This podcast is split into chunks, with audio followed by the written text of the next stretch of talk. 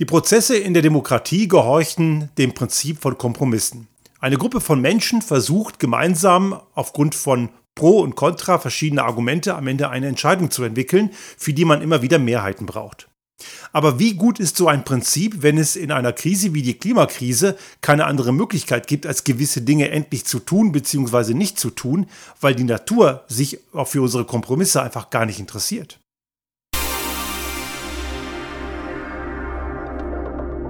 Der Restart Thinking Podcast. Ideen und Lösungen für die Transformation der Wirtschaft und Gesellschaft für das 21. Jahrhundert.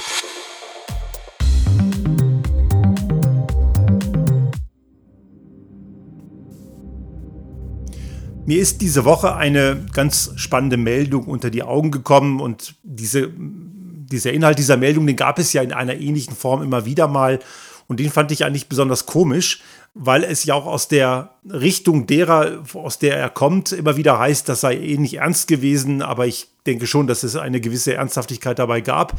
Der Oberideologe der deutschen Bundesregierung, Christian Lindner, der FDP-Chef und Finanzminister, kam mit der glorreichen Idee um die Ecke, man könne doch einfach mal doch ein Tempolimit machen. Höre, höre. Ein, ein Pro-Raser-Typ, der Tempolimit machen würde, aber, und jetzt kommt das ganz, ganz dicke Aber, wenn die Grünen zustimmen würden, die Atomkraftwerke länger laufen zu lassen. Und ich glaube schon, dass dieser Vorschlag ernst gemeint war, weil er natürlich auch inkludiert die Tatsache, dass die Grünen sehr wahrscheinlich dem nicht zustimmen werden. Ich würde mir jetzt da nicht hundertprozentig sicher sein. Schließlich hat Robert Habeck ja auch mittlerweile Flüssiggasterminal in Wilhelmshaven hochgezogen. Also unter gewissen Umständen kommt dort auch durchaus ein gewisser Realitätspragmatismus an den Plan. Aber man muss hier ganz klar sagen, dass Kernenergie nichts mit Realitätspragmatismus zu tun hat, sondern eben mit Glaubensgrundsätzen. Und das haben wir ja auch schon oft diskutiert. Wer Kernenergie befürwortet, hat selbige nicht verstanden. Aber warum macht einer wie Christian Lindner solche Vorschläge? Nun, das ist einfach politisches Kalkül. Und auch wenn sein Justizminister Marco Buschmann in der Ausgabe von Anne Will vom letzten Sonntag krampfhaft versucht hat zu erklären, dass das eh alles nur ein Scherz war, so war es ganz sicher kein Scherz. Das war durchaus ein politisch-taktisches Manöver. Und da war ja auch letzten Endes immer so dieses Hintertürchen drin. Solange die AKW laufen, wie wir wollen, dann in der Zeit würden wir auch ein Tempolimit akzeptieren. Nun, die erste Frage, die man hier stellen muss, was hat das eine mit dem anderen zu tun? Genau, gar nichts. Und deswegen ist dieser Vorschlag unter anderem deswegen schon total bescheuert. Die andere Sache, die man noch darüber hinaus fragen muss, und diese Frage stelle ich immer gern Leuten, die mit solchen Vorschlägen um die Ecke kommen, hat er das mit der Natur besprochen, ob die da auch mitmacht? Das lässt sich gleich beantworten, natürlich nicht, denn die Natur interessiert sich nicht dafür, was Herr Lindner für faktenaverse Vorschläge hat und äh, warum ihm Raserei so wahnsinnig wichtig ist und er dort, wie viele andere der Raser-Fraktion, Egoismus mit Freiheit verwechselt. Das sind alles Dinge, die die Natur und diesen Planeten komplett am Hintern vorbeigehen, sofern sie einen hat. Aber klar ist, die Natur hält sich nicht an irgendwelche emotionalen Belange von irgendwelchen Egoisten. Und man kann das Ganze relativ leicht beantworten, wenn man sich diese, diese beiden Punkte dieses Vorschlags mal anschaut, nämlich Tempolimit eindeutig längst überfällig. Man braucht kein Physikstudium, um zu verstehen, dass der Energiebedarf bei 160 Kilometer pro Stunde deutlich höher ist als bei 100 Kilometer pro Stunde. Das Ganze geht ja auch noch quadratisch, also das ist ja kein linearer Zusammenhang. Also wer das nicht kapiert, dem ist sowieso nicht zu helfen. Und es gibt ja nachgewiesenermaßen gegen ein Tempolimit überhaupt kein einziges Gegenargument es kommen ja immer wieder diese Relativierungsversuche, das sei alles nur Symbolik und würde eh nichts bringen. Nun, ich finde, zwischen drei und sieben Millionen Tonnen im Jahr bei 0 Euro Investition ist eine ganze Menge. Also wer das für Peanuts hält und für nicht relevant, dem ist nicht zu helfen. Und der hat anscheinend auch mit mathematischen Grundrechenarten irgendwo ein Problem. Aber gut, es geht ja da eher um Emotionen als um eine sachorientierte Diskussion. Also Tempolimit ja eindeutig, denn das würde dazu beitragen, dass unser Lebensraum länger erhalten bleibt. Ist natürlich nicht die einzige Lösung, aber wie das so ist bei komplexen Problemen, ein einziger Lösungsansatz löst uns natürlich nicht alle Probleme. Und bei dem anderen Vorschlag Kernenergie ganz eindeutig nein. Braucht keine Sau ist immer noch dreckig, auch wenn die Atomis ständig behaupten, das sei so eine saubere Energieform. Auch das wurde schon hinlänglich diskutiert. Es ist natürlich bei weitem nicht so dreckig wie Kohle und Gas bezüglich der THG-Emissionen, aber immer noch viel dreckiger als alle erneuerbaren Energien. Das ignorieren die Atomis immer nur sehr gerne und äh, reden sich das Ganze am Ende schön, indem sie irgendwelche Medianwerte aus dem vorletzten IPCC-Bericht zitieren, die sachlich korrekt sind, aber der Kontext natürlich in ihrem Zitat fehlt. Und natürlich auch die Ignoranz, dass es noch andere Probleme gibt, andere Gefahren, die man dabei auch noch berücksichtigen muss, denn es gibt ja eben nicht nur die THG-Emissionen. Und ich rede hier ganz konkret um radioaktive Kontamination. Aber dass Kernenergie keine Option ist, darum soll es heute hier in diesem Beitrag nicht gehen. Das habe ich auch an einer anderen Stelle schon mehrfach diskutiert und möchte es jetzt an dieser Stelle nicht wieder tun. Wer also die Kernenergie für eine Option hält als Energieversorgungsinstrument der, in der Zukunft im Rahmen der Energiewende, der hat Kernenergie nicht begriffen. Okay, das ist eine andere Geschichte und das hat auch viel damit zu tun, dass gewisse Leute sich eine Energieversorgung von morgen, die gewisse andere Rahmenbedingungen hat, als die von heute einfach noch immer nicht vorstellen können. Die denken immer noch im monolithischen Kernkraft äh, oder im monolithischen Kraftwerksstrukturen. So ist es richtig. Was zeigt uns ein solcher wirklich kein sehr schlauer Vorschlag, der am Ende wahrscheinlich wirklich nur ein politisches Manöver ist und natürlich inhaltlich sehr wahrscheinlich nicht ernst gemeint ist. Das zeigt, dass ein gewisses Grundproblem immer noch da ist. Und viele Leute, gerade aus der konservativen und der neoliberalen Ecke, kommen ja, wenn es um Klimaschutz geht und den Maßnahmen, die man dabei ergreifen muss, sei es politisch oder auch im wirtschaftlichen Umfeld, immer wieder gerne diesen Aspekt zu Felde führen, dass man in einem demokratischen System Mehrheiten finden muss, die dann konsensorientiert eine Entscheidung treffen. Und wenn gewisse Mehrheiten nun mal nicht da sind, dann könne man das Ganze nicht machen. Aber damit machen sie es sich zu einfach und damit wird etwas simplifiziert, was so einfach nicht ist. Und einige glauben schon lange, und dieser Vorwurf kommt ja immer an Leute, auch wie wir es sind, die konsequentes Handeln in Bezug auf die Klimakrise fordern. Die reden ja gerne von Ökodiktatur oder Ökosozialismus, so die typischen Bullshit-Phrasen von den Leuten, die einfach keinen Bock haben, von ihren wirklich zu unrechten Privilegien und ihren total bescheuerten Gewohnheiten wegzukommen. Und die ganzen Leute haben eben komplett ignoriert, dass man mit der Natur nicht verhandeln kann. Natürlich, es ist richtig, in einer Demokratie braucht es Kompromisse. Wir müssen Pros und Kontras abwägen und müssen am Ende auch im Konsens und auf Basis von Mehrheitsentscheidungen natürlich Entscheidungen treffen. Soweit, so gut. Aber Demokratie heißt ja keineswegs, dass ich immer meinen Willen kriege. Und Demokratie heißt auch nicht, dass es das Diktat der Mehrheiten ist. Denn in einer Demokratie kommen auch Minderheiten vor. Die Interessen von Minderheiten müssen genauso berücksichtigt werden und geschützt werden. Wenn also gewisse Minderheiten Interessen gefährdet sind, dann kann die Mehrheit da nicht einfach drüber gehen. Und solche Mechanismen sind in einer demokratischen, freien, offenen Gesellschaft essentiell wichtig. Das ist übrigens auch ein ganz typischer Aspekt, den gerade Rechtsextreme gerne missbrauchen, wenn die von das Volk reden. Damit suggerieren sie eine homogene Struktur einer Bevölkerung, die es nicht gibt, und sagen halt, das Volk will das so. Aber genau das Volk gibt es nicht. Es gibt also immer eine sehr vielfältige Erwartungshaltung in einer Gesellschaft und diese Erwartungshaltungen müssen in einem gewissen Rahmen immer wieder vorkommen. Ich kann natürlich am Ende oft nur eine Entscheidung treffen und dabei muss diese Entscheidung auch wenn sie mehrheitsgetrieben ist, so gestrickt sein, dass die Bedürfnisse und die Grundbelange der Minderheit nicht unter die Räder kommen. Das Beispiel Ehe für alle ist ja ein super Beispiel. Einige behaupten halt immer noch, das sei falsch, das dürfe es nicht geben. Die traditionelle Familie sei ja benachteiligt, was ja Quatsch ist. Die wird ja nicht benachteiligt. Wer die traditionelle Familie gründen will, traditionell in Anführungsstrichen, der kann das doch tun. Aber nur weil homosexuelle Paare auch Familien gründen können und Kinder adoptieren können, ist ja deswegen die sogenannte traditionelle Familie nicht gefährdet. Das bedeutet, auch wenn die Mehrheit die traditionelle Familie in Anführungsstrichen traditionell befürwortet und auch so lebt, heißt das nicht, dass es die Minderheit der anderen Familienmodelle in homosexuellen Beziehungen nicht genauso geben darf mit gleichen Rechten. Wo also ist der Widerspruch? Genau, es gibt ihn nicht. Und das sind natürlich genau die Dinge, die in einer demokratischen Struktur und einem demokratischen Entscheidungsprozess wichtig sind.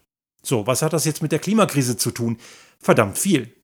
Denn wir müssen natürlich in, einer, in einem solchen demokratischen Entscheidungsprozess die Belange von Minderheiten, und jetzt Spoiler Alert, das geht ja gar nicht um Minderheiten, sondern um unser aller Wohl, und zwar auch das derer, die noch nicht geboren sind oder heute sehr jung sind, mit berücksichtigen.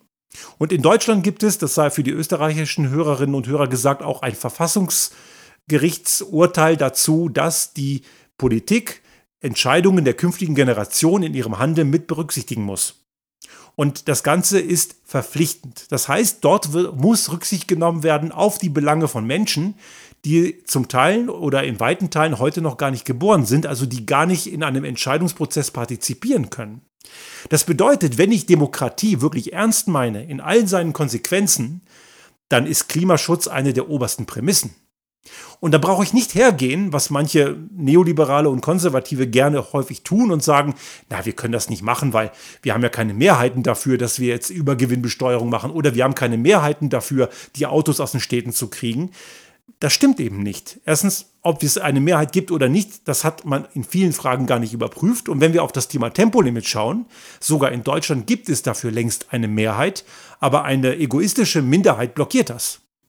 Also Mehrheiten interessieren solche Leute oft auch nur dann, wenn die Mehrheit dem entspricht, was ihnen gefällt.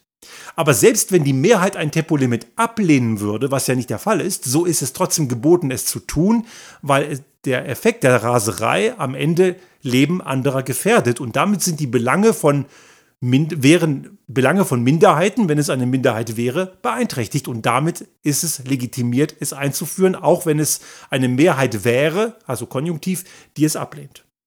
Also wir können hier also nicht einfach nur schauen, ja, wir brauchen am Ende nur eine Mehrheit und nur wenn Mehrheiten da sind, können wir etwas tun. Das stimmt eben nicht.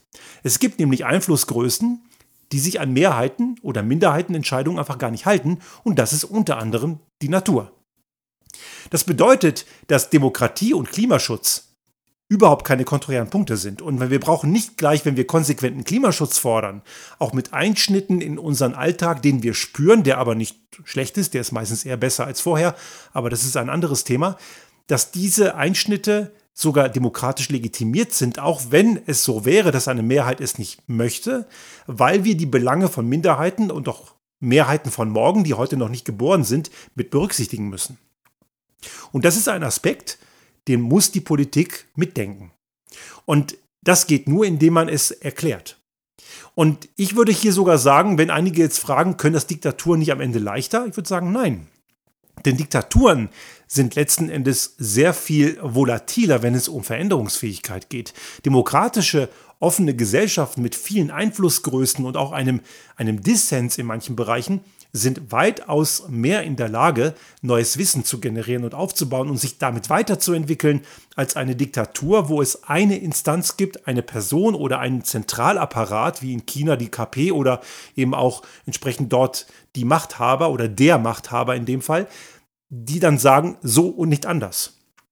Und wir kennen das auch aus der Unternehmensentwicklung. Wenn wir mit Unternehmen zusammenarbeiten und dort auch kulturelle Veränderungen durchführen, so von patriarchalischen, althergebrachten, traditionellen, tayloristischen Systemen, dann ist das auch immer eine Reise hin zu einem System, wo Menschen über die gesamten Hierarchieebenen hinweg mitdenken und mitwirken müssen. Weil nur so kann ich das Wissen der gesamten Organisation abgreifen und nutzen. Wenn nur die oberste Führungsinstanz entscheidet, dann ist ein Unternehmen oder ein Bereich eines Unternehmens immer nur so gut wie eben genau diese oberste Führungsinstanz und das ist natürlich immer sehr stark limitiert. Dennoch müssen auch Führungskräfte am Ende eine Entscheidung treffen. Und das ist eben der Unterschied. Tut diese Führungskraft das Order per Mufti, ohne die Ideen der Belegschaft und der Mannschaft abzuholen und einzubeziehen in die eigene Entscheidung? Und damit eben sich selbst zu, zum Limit einer Entscheidung machen? Oder nimmt man diese ganzen Wissenselemente und die Impulse der Leute, die sich da aktiv beteiligen, über alle Hierarchieebenen hinweg mit und integriert sie in das eigene Entscheidungsbild. Und letzteres ist das weitaus machtvollere Instrument, was nebenbei gesagt nichts damit zu tun hat, ob man steile oder flache Hierarchien hat. Und in der Politik kann es genauso gehen. Demokratisch legitimierte Parlamente und demokratisch gewählte Strukturen und Regierungen, die müssen sogar manchmal auch Entscheidungen treffen, die vielleicht auch gar nicht populär sind, aber sie müssen sie auch erklären. Und ich habe das in einem anderen Kontext hier auch schon mal erwähnt, aber zum Beispiel die finnische Ministerpräsidentin oder auch die neuseeländische Ministerpräsidentin Jacinda Ardern zum Beispiel, die haben, diese beiden Frauen sind extrem gut, wenn es darum geht, Entscheidungen zu erklären. Kann vielleicht auch was damit zu tun haben, dass oft, nicht immer, aber oft Frauen als Führungskräfte besser sind als Männer. Und die haben dadurch trotzdem, obwohl sie teils unangenehme Entscheidungen getroffen haben, und sie haben sie erklärt, sind sie trotzdem sehr beliebt und Jacinda Ardern ist gerade letztes Jahr oder vorletztes Jahr irgendwie in der Zeit sogar mit absoluter Mehrheit im Amt bestätigt worden, obwohl sie in der Corona-Pandemie nicht immer die populärsten Entscheidungen getroffen hat. Das zeigt also, um eine wirklich konsequente Handlungsweise in der Klimakrise hinzubekommen, brauche ich keine Diktatur. Im Gegenteil, die Demokratie ist sogar sehr viel stärker. Aber was brauche ich dafür? Gute Führungskräfte. Eine Führungskraft, die zwar die Bevölkerung mitnimmt und natürlich auch verschiedene Ideen von allen möglichen Einflussgrößen mithört und berücksichtigt und mit guten Beraterinnen und Beratern und nicht den Lobbyisten, das sind keine guten Berater, das sind gierige Hammel, die nur ihre eigene Klientel befriedigen, also wirklich neutrale Leute, sich diese Expertise dazu holen und auf der Grundlage am Ende eine Entscheidung treffen. Das funktioniert. Die Frage ist, ist man dazu in der Lage? Und zugegebenerweise muss man sagen, es gibt nicht viele Führungskräfte, die sowas sehr gut können. Und auch in der Politik sind sie genauso selten wie auch in der Wirtschaft. Aber es gibt sie und wir müssen schauen, dass wir genau dort die richtigen Leute hinsetzen und oder dass die richtigen Leute gehört werden und nicht nur die hochkommen, die gerade das beste Netzwerk haben, was im Übrigen kein reines Problem von Politik ist, das ist auch ein Problem in Unternehmen. Es gibt ja oft immer so dieses Dogma, dass die Leute, die in die Politik gehen, sowieso alle unfähig sind und die guten, fähigen Leute in der Wirtschaft seien. Das ist kompletter Humbug, das stimmt einfach nicht. Es gibt genauso viele inkompetente Trottel in der Wirtschaft wie auch in der Politik und diese Pauschalisierung ist eben komplett falsch. Also wie muss ein Entscheidungsprozess im Kontext der Klimakrise aussehen? Natürlich muss ich mir verschiedene Pros und Cons und Bedürfnisse anhören. Und wenn jetzt jemand weiterhin mit dem Auto in die Stadt fahren will, ist das erstmal ein Bedürfnis, das erstmal da ist. Aber ich muss auf der anderen Ende auch die Frage stellen, wir, können wir uns das als Gesellschaft noch erlauben? Nein, das können wir nicht. Weil einfach autobasierte Mobilität, um es an dem Beispiel klar zu machen, nachweislich, und das kann man rechnen, die be besteuerste Art der Mobilität ist. Die kostet am meisten, braucht am meisten Platz, ist am meisten ineffizient, nur dass die Kosten hauptsächlich externalisiert sind. Und in den Städten merken wir das. Es ist wenig Platz, es gibt immer wieder tödliche Unfälle und wir haben das Thema in einem anderen Kontext ja vor einigen Folgen ja auch schon mal gehabt. Und es ist völlig egal, ob jetzt ein tödlicher Unfall in einer zeitlichen Korrelation mit einer Klimaprotestaktion von der letzten Generation auftritt oder nicht. Menschen im Straßenverkehr sterben durch Autos und durch nichts anderes und deswegen sind Autos unter anderem ein Problem. Also muss ich die Entscheidung erklären, warum ich in bestimmte Räume Autos nicht mehr reinlasse. Und manche Städte tun das. Und da ist auch nicht gleich irgendwie die große Diktatur ausgebrochen, wie zum Beispiel in Kopenhagen oder auch in London. Oder sogar in Italien ist, sind Teile der Stadt Rom schon seit den 90er Jahren autofrei gemacht worden. Ich kann mich an die frühen 90er Jahre erinnern, war ich das erste Mal in Rom, da konnte man mit dem Auto noch ums Kolosseum herumfahren. Das ist schon lange nicht mehr möglich. Das haben die schon vor vielen, vielen Jahren, ich glaube sogar noch in den 90er Jahren, geändert.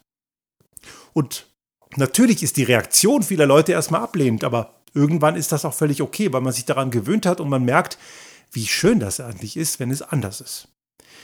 Also wenn ich immer nur als Politikerin oder Politiker nur auf die Leute höre, die gerade laut sind und die mir gerade einflüstern, was die vermeintliche Mehrheitsmeinung ist, und sogar selbst wenn es eine Mehrheitsmeinung ist, heißt das nicht, dass ich die immer umsetzen muss. Denn wenn ich immer nur auf die höre, die gerade was gerade populär ist, was gerade am lautesten ist, dann kann ich nichts verändern. Und sich gegen eine Mehrheitsmeinung zu entscheiden, ist nicht antidemokratisch. Im Gegenteil ist es sogar sehr demokratisch, weil in einem Demokratiesystem auch die Belange von anderen, die nicht gerade die Mehrheit sind, eine Rolle spielen müssen, wenn deren Belange gefährdet sind. Und dabei muss man das Ganze auch am Ende erklären. Und wenn wir einschneidende Maßnahmen gegen die Klimakrise machen wollen, dann ist das in einem demokratischen System ohne weiteres möglich, ohne dass man gleich eine Diktatur hat. Aber ich bin natürlich als Führungskraft in einem demokratischen System dazu verpflichtet, diese Entscheidung zu erklären, alle möglichen Instanzen auch zu hören und am Ende auch womöglich, es ist gar nicht immer so, ne, aber womöglich eine Entscheidung zu treffen, die vielleicht einer Mehrheit sogar nicht gefällt.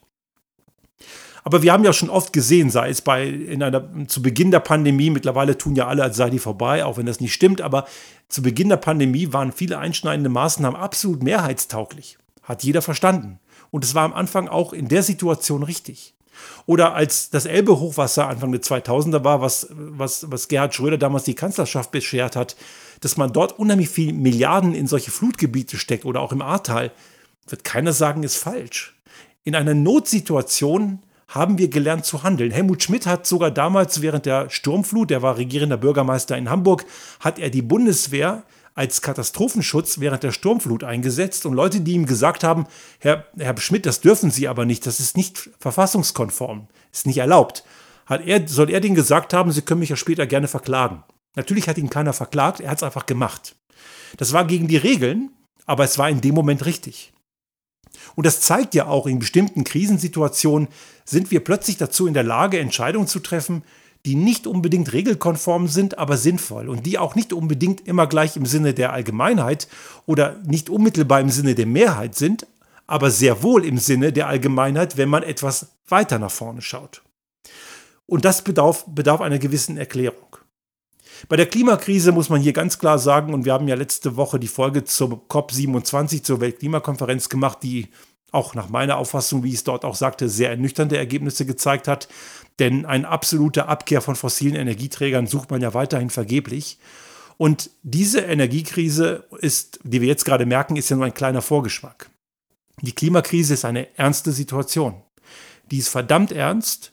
Und auch wenn es einige noch immer nicht kapiert haben, weil sie immer noch glauben, ein, äh, Raserei sei Freiheit und weil sie immer noch glauben, es sei normal, mit ineffizienten Blecheimern durch die Gegend zu fahren und weil sie immer noch glauben, es stünde ihnen zu, dreimal im Jahr in Urlaub zu fliegen und beim Black Friday, den wir jetzt gerade vorgestern wieder hatten, diesen Konsumschwachsinn, sich mit lauter sinnlosen Blödsinn einzudecken, den sie sowieso nicht brauchen. Nein, das sind alles Dinge, die stehen niemandem zu, weil sie genau durch dieses Verhalten den Lebensraum anderer im Heute und Jetzt, aber spätestens auch in näherer Zukunft, auch nächsten Generationen, in Mitleidenschaft ziehen. Und in dem Moment, wenn die Freiheit des eigenen, die Freiheit des anderen anfängt zu gefährden, ist es keine Freiheit mehr. Und das sind Dinge, die müssen erklärt und umgesetzt werden. Wir haben tatsächlich bei der Klimakrise, es wird schon immer wieder gesagt, einfach nicht mehr genug Zeit. Wir haben vielleicht noch ein paar Jahre. Was wir in diesen paar Jahren noch hinkriegen, das wird uns am Ende dazu helfen, dass wir die Kuh irgendwie noch vom Eis bekommen. Was wir nicht hinkriegen, das wird dann garantiert zu spät sein. Und es ist jetzt schon kritisch. Und die Leute, die glauben, das sei nur Alarmismus, sorry, da muss ich ganz klar sagen, die, die immer noch den Ernst der Lage nicht verstanden haben, die haben das Problem noch immer nicht verstanden. Und am Ende werden nicht nur diejenigen die Leidtragenden sein, die noch nicht geboren sind und die folgende Generation, sondern natürlich auch diejenigen, die heute noch leben. Aus der Sache kommt nämlich am Ende keiner mehr raus.